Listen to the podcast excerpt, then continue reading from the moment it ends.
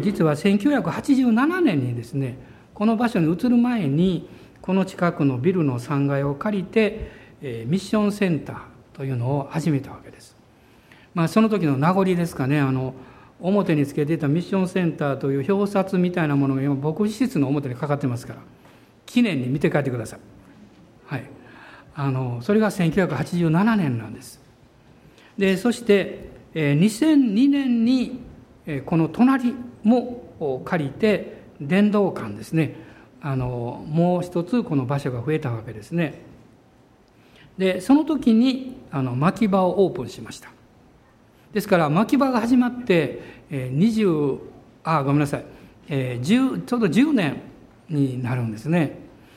そして2003年度にあの鹿島ゴスペルチャーチがあの剣道されたんです、まあ、来年のこの1月に21世紀間私たちはミッションセンター世界宣教センターというふうに考えていますけれどもそれが完成することになっています、まあ、ちょうど鹿島の教会が剣道されて10年後何か神様のこう区切りをですね見せていただくような気がしました、まあ、6つぐらいこういう変化をこう考えますと大体ですね5年に1回ぐらい、まあ、その通りじゃないんですけどあの5年に1回ぐらいの終わりに何かやってることになるんですね。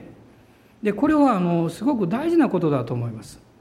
私たちの思いや考えというものがやはりこう外向きになるということがですね、まあ、非常に重要なわけです。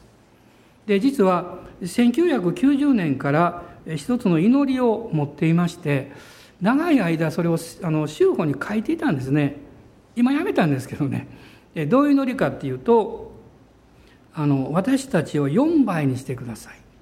という祈りだったんです。あの何人とかどうしてくださいじゃなくてね4倍にしてください、まあ、覚えておられる方もいると思うんですけどもその祈りをずっと書き続けました。ちょうど1990年にこの場所に移って礼拝を始めた時は50名ぐらいでした。礼拝がですね。で今私たちは次の祈りなんだなと思ってます。で今日はその言葉が記されている箇所を開きたいと思っています。創世紀の26章の1節から5節です。創世紀の26章1節から5節。まあ、この御言葉は今回の21世紀間を建てていく土地を購入するときにまた導かれた御言葉でもあるんですけどもその箇所から一つの言葉を選びました。26章の1節から5節ご一緒に読んでいただけますでしょうか。どうぞ。さてアブラハムの時代にあった先の飢饉とは別にこの国にまた飢饉があった。それでイサクはゲラルのペリシテ人の王アビメレクのところへ行った。主はイサクに現れて仰せられた。エジプトへは下るな。私があなたに示す地に住みなさい。あなたはこの地に滞在しなさい。私はあなたと共にいてあなたを祝福しよう。それは私がこれらの国々をすべてあなたとあなたの子孫に与えるからだ。こうして私はあなたの父アブラハムに誓った誓いを果たすためだ。そして私はあなたの子孫を彼の空の星のように増し加えあなたの子孫にこれらの国々を皆与えよう。こうして地のすべての国々はあなたの子孫によって祝福される。これはアブラハムが私の声に聞き従え、私の戒めと命令と掟と教えを守ったからである。この4節の中にですね、あなたの子孫を空の星のように増し加えよう。実はこの御言葉というか言葉を今朝私は、まあ、今回の新しい出発の言葉として選びたいなと思いました。空の星のように。ちょっとかっこいいですね。言ってみましょうかお隣さんね。空の星のように。なんか夢が出てきますね。そしてこの後ろにですね空の星のように増し加える、ね、まあちょっとこうここを切り離して増し加えようと。空の星のように増し加えよう。今まで4倍にしてくださいと祈ってきましたでも何か神様は私はあなた方を増し加えるというふうに、祝福の言葉をかけてくださっているように思うんですね。で神様がこのイサクに空の星のようにとおっしゃったんですけど彼のお父さんにもおっしゃいましたでもよくこう注意して調べてみますと内容が違うんですね。創世記のこの15章をこう見ますと15章の6節の5節の中で神様が彼アブラハムを外に連れ出して仰せられた。さあ天を見上げなさい。星を数えることができるならそれを数えなさい。さらに仰せられた。あなたの子孫はこのようになる。まあここでは神様はアブラハムに星を数えることができるならそれを数えなさいとおっしゃいました。そしてさらに仰せられたと書いてますがあなたの子孫はこのようになる、ね、つまりそれはアブラハムが空の星を見て数え始めたからですね。数え始めたから神様はそのようになるとおっしゃいました。でもアブラハムがそういうふうに星を数えるために神様は一つのことをなさったんです。それは彼を外に連れ出したということです。もし私たちが神様からビジョンを受ける私の家庭や人生のための将来の夢を持とうとすればあなたが今とどまっている場所から出るという決心が必要です。それがどんなに居心地が良かってもあるいは自分の計画としてうまくいくと思っていたとしてもそこから一歩踏み出すということを決心しないと星を数えることはできないわけです。そしてそのようにこのさらに仰せられたというのはそれに加えてその通りのことが起こるんだよというふうに神様はおっしゃった。でもイサクにおっしゃったのは少し内容が違うんです。アブラハムにはですね神様は私はこのような約束を与えるよってあなたはそれを信じなさいよとおっしゃったんです。でもイサクにはもうあなたはそれを信じているからそれを実現させようという言い方をなさっています。なぜなんでしょう？それはイサクが神様の御言葉を信じる最も難しい通過点を通ったからです。彼が10代の頃つまり死を経験したということです。彼はお父さんに捧げられました、ね、そしてまさにこの死を経験したわけです。神様の御言葉を信じるのに一番難しい相手は環境でもないし状況でもないんです。私たちの生まれつきの罪深い人間性なんです。私の人間性はいつも御言葉に敵対します。御言葉をそのまま受け入れようとはしないわけです。ですから神様からのこの訓練を受けるということになりますとなおさらですねなかなかそれを素直に受け取ることはできません。イサクは神様から選ばれてしまったと言っていいでしょうね。選ばれてしまった。そういう器なんですよ。でも自動的に神様の約束がイサクの人生の上に起こるわけではないんです。神様あなたを選ばれそしてあなたを祝福なさいます。しかし自動的にはそうならない。あなたが訓練を通らなきゃいけないわけです。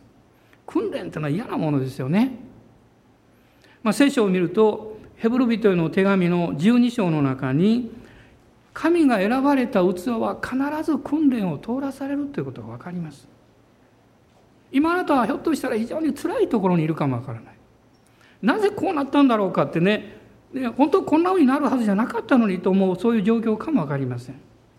でも今日私が皆さんに申し上げたいことはあなたがどんな状況にいたとしてもあなたは愛されており選ばれているということです。そして全ての状況を自分のせいにする必要は全くないということです。もちろん私たちが自分がまいた種として、まあ、結果として選ばなきゃいけない、まあ、刈り取らなきゃいけないこともあるかもしれません。しかし全てがそうではないんです。もし全てがそうであればそこに神様の訓練や神様の計画というものがないことになります。私の失敗も私たちがまいた結果刈り取らなきゃいけない嫌なこともそれだけではなくってその背後にですね神様の大きな計画と導きがあってそういう私たちの弱さや失敗さえも用いて神は私たちを訓練なさる。その目的は神があなたの人生に託された使命をあなたという器を通して全うさせることです。アーメンでしょうか？でつい最近悲しいニュースを言いましたね。事故があって本当に主を愛する本当にまた家族の柱になる人たちが天に召されていきました。私たちはなぜなんだろうと思います。しかし別の面から見るならばこのことだけは確かです。神様がそのお一人お一人の上に託していらっしゃった使命をその人たちは全うしたんだということです。そう信じることができた時に喜びがあり平安が与えられます。つい先日もいろんな困難のある一人の婦人の方が私に質問しました。先生、こういう状況の中でどう祈ったらいいんですかと言いました。で私はすぐにこういうふうに答えたんです。あなたの願いだけを祈り続けるならばきっと疲れるでしょうと言いました。でも、一番祈らなきゃいけないことは、神様があなたやあなたの家族を愛してあなたの家族を導いていらっしゃることを信じる信仰が与えられるように祈りなさいと言いました。いいでしょうか皆さん。ここに違いがあります。私たちの願い、私たちの思っていることを求めて祈り続けることは大事なことですが、そのことだけを祈ってると疲れてしまいます。現実にはそういうふうに全てがうまくいかないから。しかし、もう一つの面があります。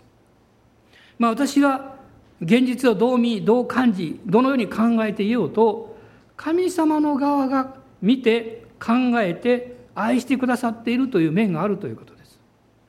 神様がその人を愛し、その家族を愛し、将来を愛していらっしゃる。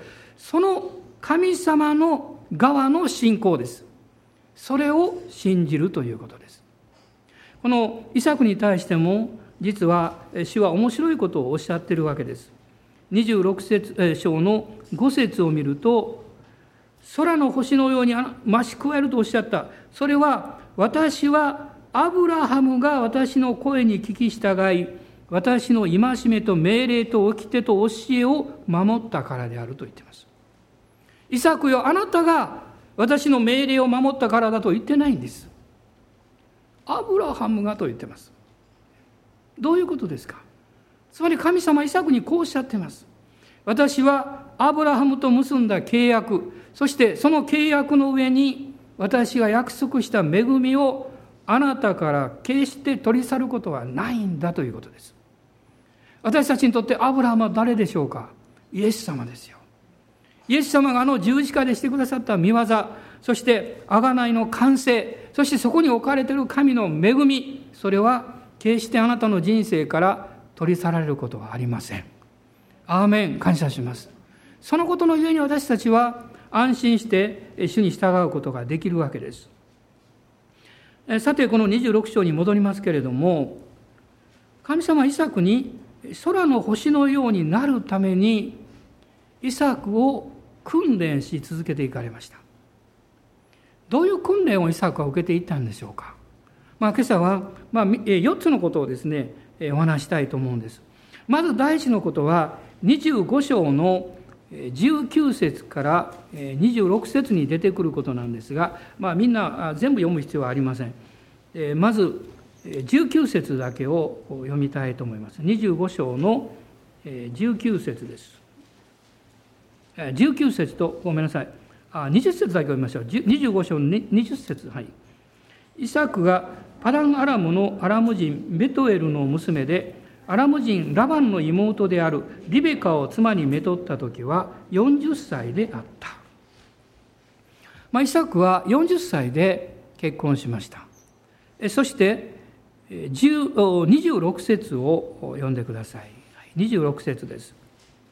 その後で弟が出てきたが、その手はエサウのかかとを掴んでいた。それでその子をヤコブと名付けた。イサクは彼らを産んだ時、60歳であった。つまり、イサクは40歳で結婚して、双子が生まれますが、その子供たちが生まれたのは60歳。つまり20年経ってるわけです。その間に彼が神様から受けた訓練、それはまさにこの21節戻りますが21節に書かれていると思います。ご一緒に読んでください。イサクは自分の妻のために主に祈願した。彼女が不妊の女であったからである。主は彼の祈りに応えられた。それで彼の妻リベカは身ごもった。奥さんのために祈るということを訓練させられました。これは愛するという訓練です。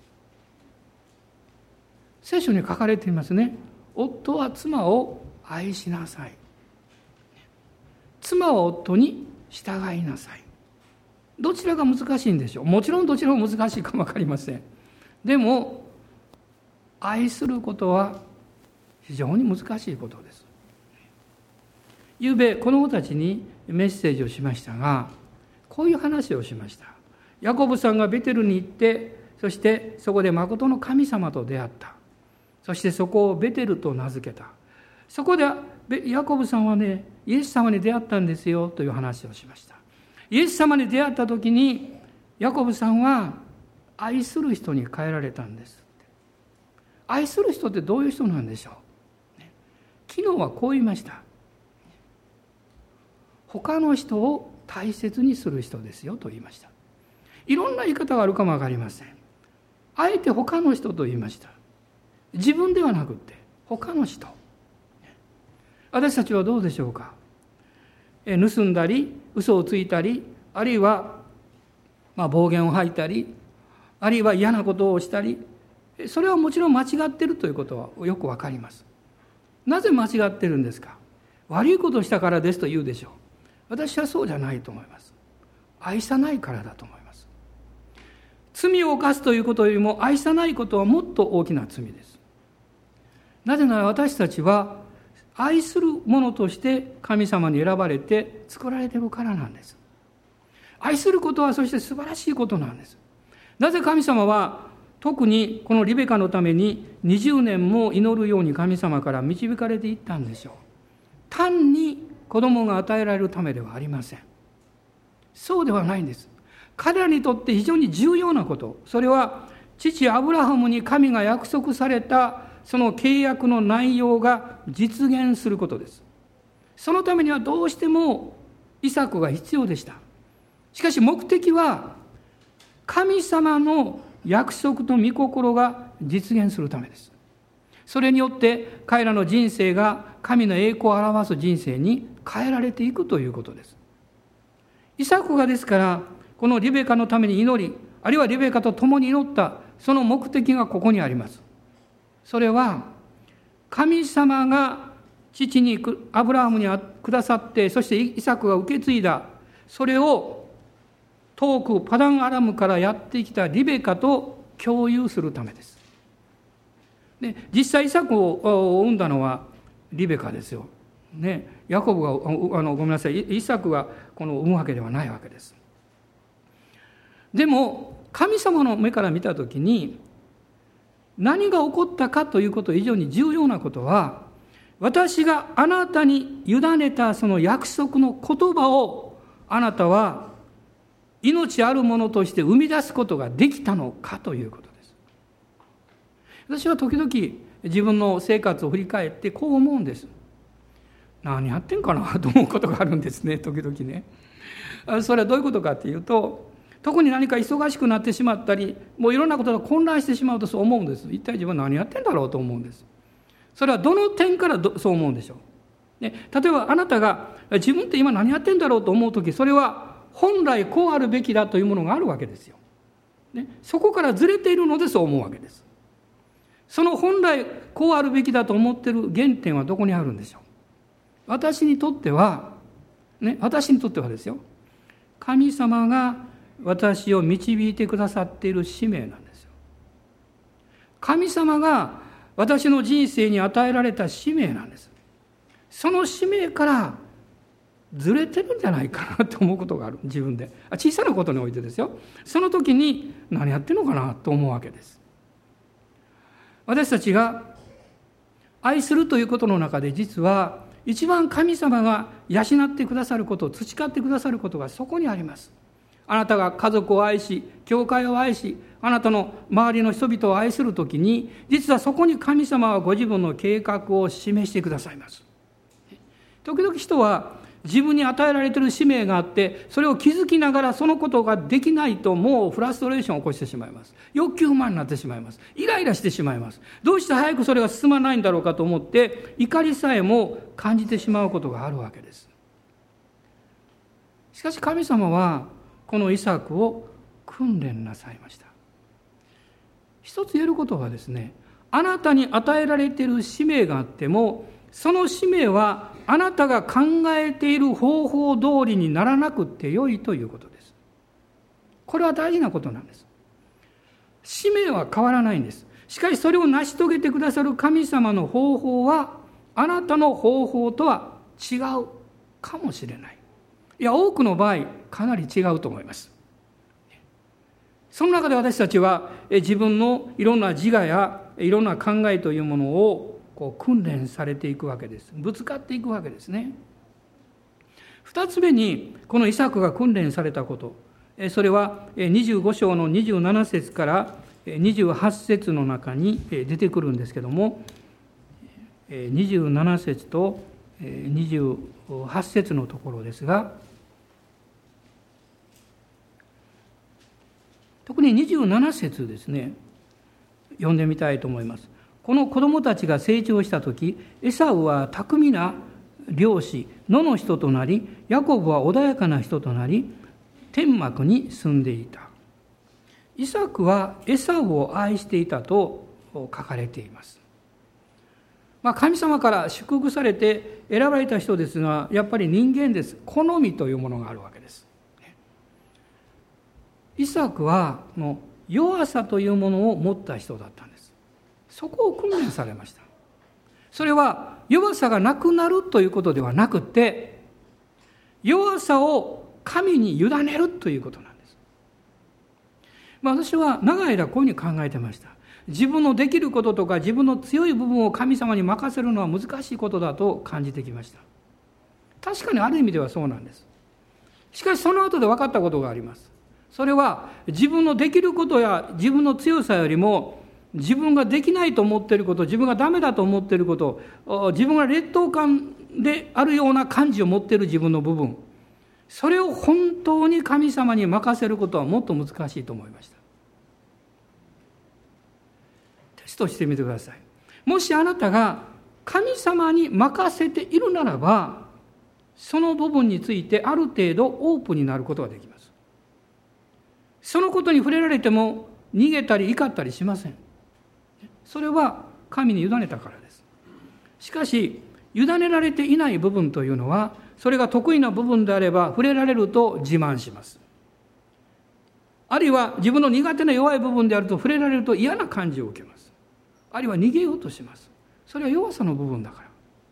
神様はあなたの強い部分だけではなくってこの弱い部分も取り扱っていかれます。どう取り扱うんですか？それは神様の恵みがどれほど大きいかということを示すことによってあなたの人生の強い部分も弱い部分も神様にお任せするように導かれるということです。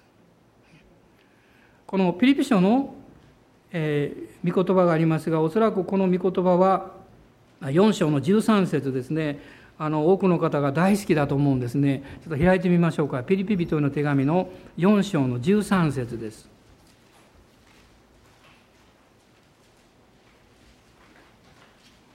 ピリピ4の13、えー、ご一緒に読みましょう。はい。私は私を強くしてくださる方によってどんなことでもできるのです。この御言葉のポイントはどこにありますか？それは私を強くしてくださる方。ここにあります。ここに私たちはお名前を入れることができますね。私をして強くしてくださるイエス様。あるいは私を強くしてくださる誠の神様。そういうふうに言うこともできます。その方によってどんなことでもできるのです。いやどんなこともしたいと思いませんという人もいます ね、もうちょっと楽な方がいいからってね まあそれもそれでいいでしょう。でもあなたが神様からチャレンジを受けて、そして主に用いられて、あるいは主と共に歩みたいと思うならば、あなたの強さよりもあなたの弱さをよく理解することです。あなたのできる能力の面よりも苦手なことをよく理解することです。理解するというのは、ああ、私はこの点において弱いんだなということを認めることです。私はこの点において、まあ、他の人のようにはできないなということを素直に認めることです。恥じる必要はありません。ね、悪いと思う必要もありません。ダメだと感じる必要はありません。そのまま認めることです。そして、こういうふうに言うんです。神様の恵みは私に十分だから、このお方によって私はどんなことでもできるんですと。主はそういう方なんですよ。ですから、パウロが言ったように、私は自分の弱さを誇りましょうと言っています。まあ、しばしば私たちも生活の中で経験することですけども、神様が不思議なことをなさる時ですね、何か自分がうまくできた時よりも、そうでない時が多いんですね。まあ、それは、例えば、あなたがこう何かをやって成功したとします。嬉しいですね。喜んでますね。楽しいですね。でもその時に神様の愛を感じますか？ほとんど感じません。いや、そういうふうに思わないからです。でもあなたが失敗したり、行き詰まったり、ひどいこと言われたり、悲しい時に、主の前に出た時に、あなたは誇る気持ちはないでしょう。でも何よりも強く感じるものがあります。ああ、私は世界中誰が私をね、認めてくれなくても、私を愛してくださってる方がいるんだって。ね、私は愛されてるんだって。こんなにも打ち砕かれて大変な時であればこそそういう状況の中にいる自分であればこそ感じる神の愛があるんですよ。そうでしょう。とすれば私たちができることはやるそれはいいことでしょう。でも自分の弱さも誇る。その弱さを通してイエス様の恵みと力が働くからです。ちょっと試してみましょうか。怒るかな？お隣の人に「あなた弱いね」と言ってみてください。どんな顔するんでしょうね。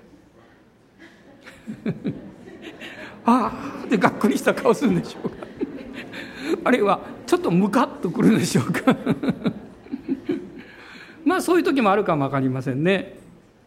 ね特に会社でそんなこと言われるとねほっといてくれなんていう気持ちになるかも分かりません。でも幸いです。私たちが自分の弱さを感じたりそうだなと思う時お前ダメやなとかねもう世の中ではまともに言われることもあるでしょうね。その時私たちはねその人の言葉と自分の間に十字架を置くんです。瞬間的に。ね。そして心の中で祈るんです。主よ感謝します主よ感謝しますやってみてください。私は何度もやりましたから実感よく分かってるんです。不思議なこと起こりますよ。まず一つはねあなたの心がねその人の言葉によって傷つかないということを経験します。傷つかないからその人に腹が立たなくなるんです。なぜ腹が立つんですか？傷つくからです。でもあなたの心が守られるとね別に腹も立たないんです。ね、その時はちょっと一瞬ムカッとはしますけども。しかし落ち着いてくるとねまあそうかもしれんなと思うんです、ね、そうかもしれないってもしそうだとしたらそうだと認めればいいんじゃないですかだからといってあなたの値打ちが下がるわけじゃないでしょう。だからといってあなたが神様に愛されていることが変わるわけじゃないです。あなたの真の友があなたから離れていくわけじゃない。むしろ本当の友達が増えていくと思います。弱さを知るということはこれは宝なんですよ。今日から一つの冒険を始めていただきたいんです。あなたの賜物やあなたの力だけではなくってあなたが本当に弱いということを発見していただきたいです。そしてイエス様の十字架にしっかりつながるということです。イサクはその点をまあ見せ続けられた、ね、そういうことを訓練し、ま、受けました。3つ目は彼は恐れから解放された人です。の26章の今日読みました中頃のところに出てくるわけですけども26章の12節と13節。まあこれは何度も今まで読んでるところですがイサクがその地に種をまいた。そしてその年に100倍の収穫を見たと書かれています。恐れから解放される鍵はたった一つです。それは神様の御言葉につながることです。これ以外にありません。他の方法があったら教えてください。私は青年の頃は他にも方法があると思ってました。でもやってみましたけどダメでした。神様の御言葉に力があるということが分かりました。そしてこの御言葉に信頼してイサクはあることを思い出したんですよ。ですから霊的な恵みの一つの特徴はですねその祝福の継承にあります。あるいはその祝福を歩んでる人を見るところにあります。弱った時にあるいはどうしたらいいかなと思う時に私もしばしば主にあって先を歩んでいらっしゃる先輩を見ました。先生たちのことを考えました。あるいは友達のことを考えました。あああの兄弟はこの姉妹はああいうふうにして乗り越えたのかなと思いました。アブラハムはごめんなさいイサクはこの時何を考えたでしょう？私はこう思うんです。父アブラハムの祝福を考えた。彼はお父さんと一緒に何度も危機を通ってきました。そしてまあ父親の弱さも知っておりました。しかし同時に父アブラハムのもうどうしようもないほどですね神様に信頼して歩んでいくその姿を見た時に彼はいつも決心したんだと思います。私も将来この父の背中を見て歩いている私も将来こうなるんだって。どんな苦しいことがあってもどんな辛いことがあっても私は神様が必ず祝福してくださるということを見てきたから。実際ああイサクはそういうことを見てきたわけです。例えば24章の一節を見てください。24章の一節。ここにアブラハムの生涯の終わりに神がアブラハムに対してなさったことが書かれています。24章の一節です。どうぞ。アブラハムは年を重ねて老人になっていた。主はあらゆる面でアブラハムを祝福しておられた。どうでしょうか。イサクはそれを見ていたわけです。神はこの年老いた父アブラハムのあらゆる面を祝福しておられる。また25章の8節を見てください。25章の8節です。どうぞお読みになってください。アブラハムは平安な老年を迎え長寿を全うして生き絶えて死に自分の民に加えられた。平安な老年長寿を全うした。そして自分の民に加えられた。これを目の前でイサクは見ていたんですよ。あなたが神様を信じるイエス様に従っていく信仰を子供たちにあるいは前の人々に伝えていきたいとすればそれは言葉だけでは不十分です。あなたの生き方ですよ。あなたの在り方ですよ。それを見ているんです。それを見た人がこう思うんです。あああの先輩はあの先生はあの私の父や母はこんなに辛いところを通ったのにイエス様を愛する愛イエス様に従うその信仰から少しもぶれなかった。なんと素晴らしいことだろうか。そしてこの祝福を得たんだということです。若い人たちもいらっしゃいますけども若い時代というのは誘惑がたくさんあります、その誘惑が来ることは避けられません。それはあなたの中にいろんなことができる可能性をあなたは感じ考えるからです。それを否定する必要は全くありません。しかしそういう誘惑や戦いの中で忘れて忘れないで思い出してほしいことがあるんです。それはイエス様を見上げてイエス様に従っていった人の人生生涯です。ですから私は特にあの若者たちにはですねその信仰の生涯を書いた伝記っていうのがあるでしょ？それを多く読んでほしいといつも思います。ね、いろんな人の生涯の伝記がありますよ。そういうのを読みますとねみんな戦いを通ってるんです。みんな苦しいところを通ってる時には失敗もするんです。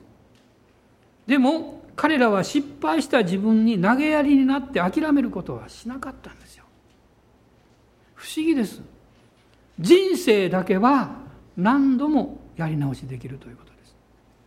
不思議です、ね、私は小学校の頃にあの模型飛行機のねちょっと高いのを買ったことがあるんです、ね、何かエンジンがついていてでそこに何か忘れたんですけどねなんか液体ですね燃料を入れるとこうわーって勢いよく回ってですねそしてあの飛んでいくわけですよ。私はね愚かなことをしてしまったんです。なぜかっていうとねその飛行機を作る前に燃料を入れてしまったんです。勢いよくモーターが動き出しました。うわーって言ってですね大変だと思ってそして慌ててですねその作ったあの模型飛行機にそれをつけましたら止まってしまいました。飛ばなくなってしまいました。そしてその時思いました。世の中には一回きりというものがあるんやなと分かりました。もう悔しくて悔しくてですね。どうも取り返しがつかないですよ、ね、そういうものもあるかも分かりません。しかしあなたの人生だけは何度も何度もやり直すことができる。素晴らしいじゃないですか。それであればどうしてあなたが他の人の人生を諦めるんですか。あなたの家族であったりあなたの友であったりあるいはあなた自身であったり。もうダメだってもうこれ以上はどうしようもできないんだとどうして決めつけてしまうんですか？私たちは今日ね宣言したいと思います。そういうことに対してノーと言いたいと思います。私も私の周りの人々も私の家族もやり直すことができるって、ね、やり直しができるんです。失礼かも分かりませんがお隣の人にやり直しができるんですね。言ってみてください。いややり直しなんかしなくていいよというか分かりませんけどね。そうですよ。やり直しはできるんですよ。どうぞ。ありがとうって言った人いるかも分かりません今ね。あなたが昨日まで追ってきた負い目で今日を迎えないでくださいよ。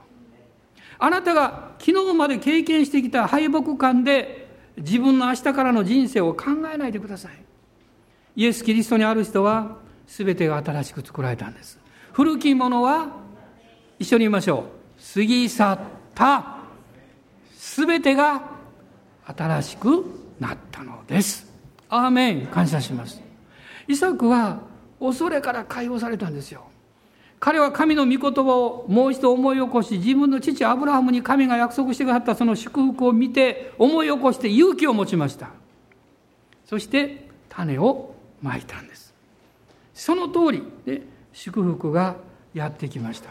これは主が祝福されたことだと彼は経験しました。信玄の10章の22節に書かれています。主の祝福そのものが人を富まし人の労苦は何一つそれに加えないと書かれています。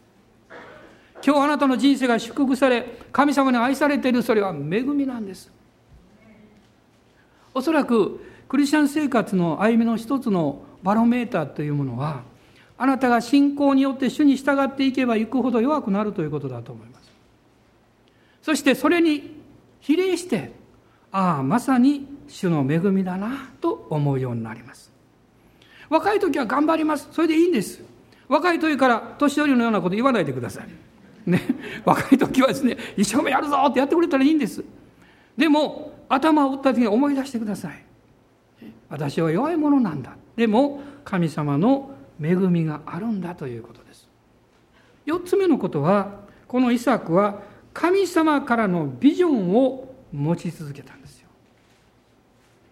ビジョンはこれは神様からいただくからただなんですある意味でね。でも放棄することはできるんです。これ実際ある宣教師私に言ったんです。質問したんです。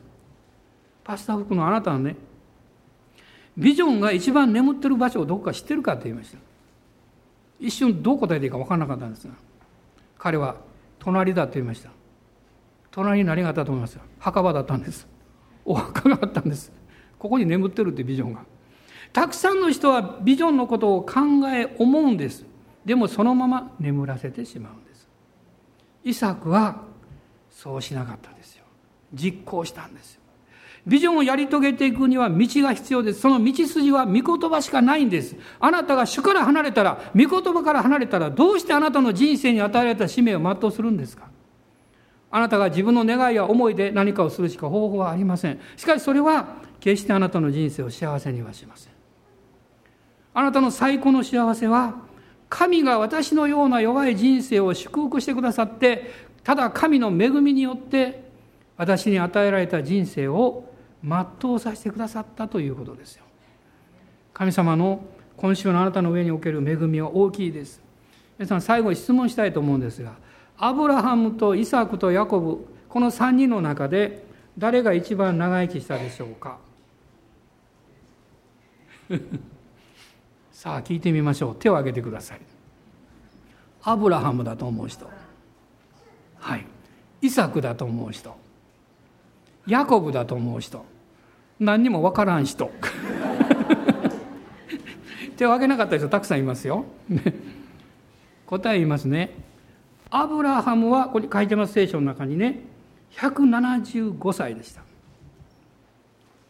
ヤコブはもっと短いんですよ。ヤコブは147歳でした。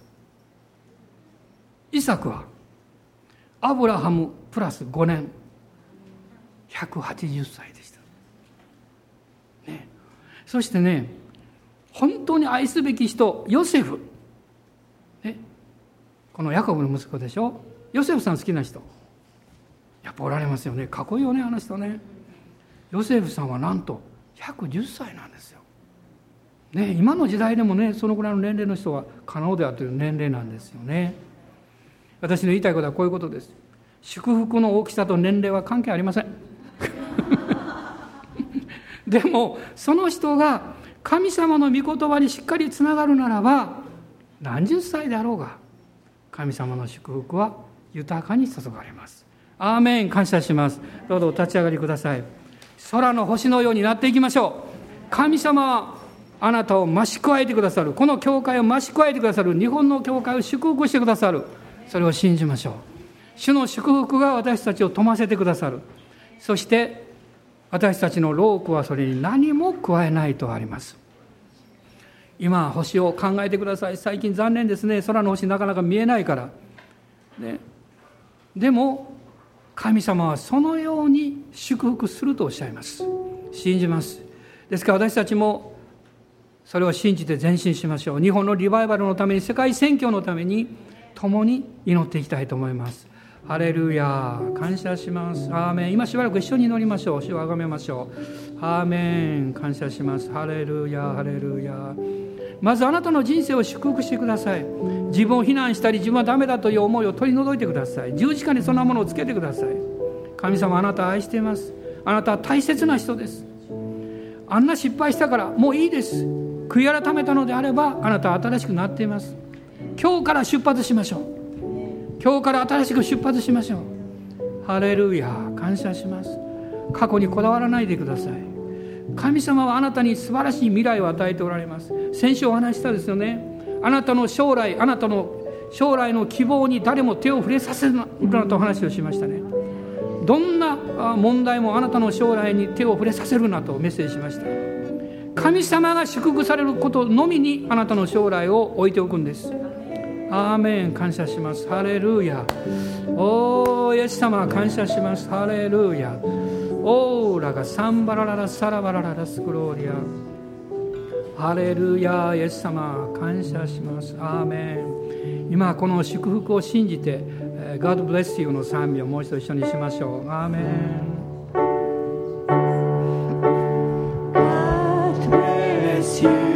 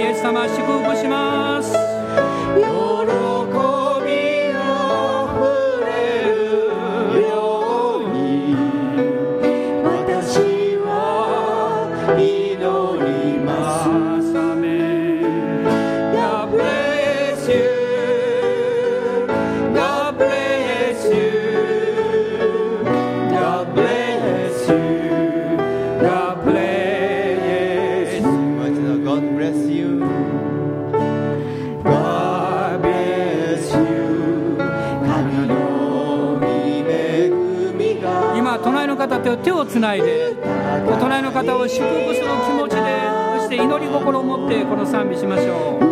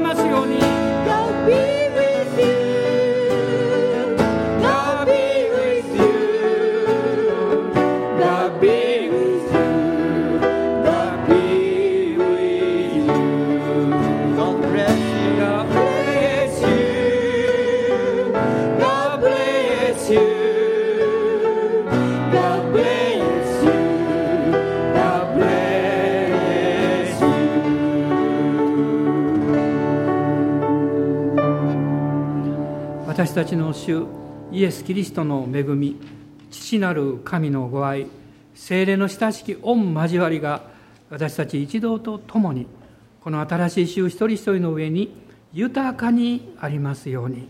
アーメン。アーメン。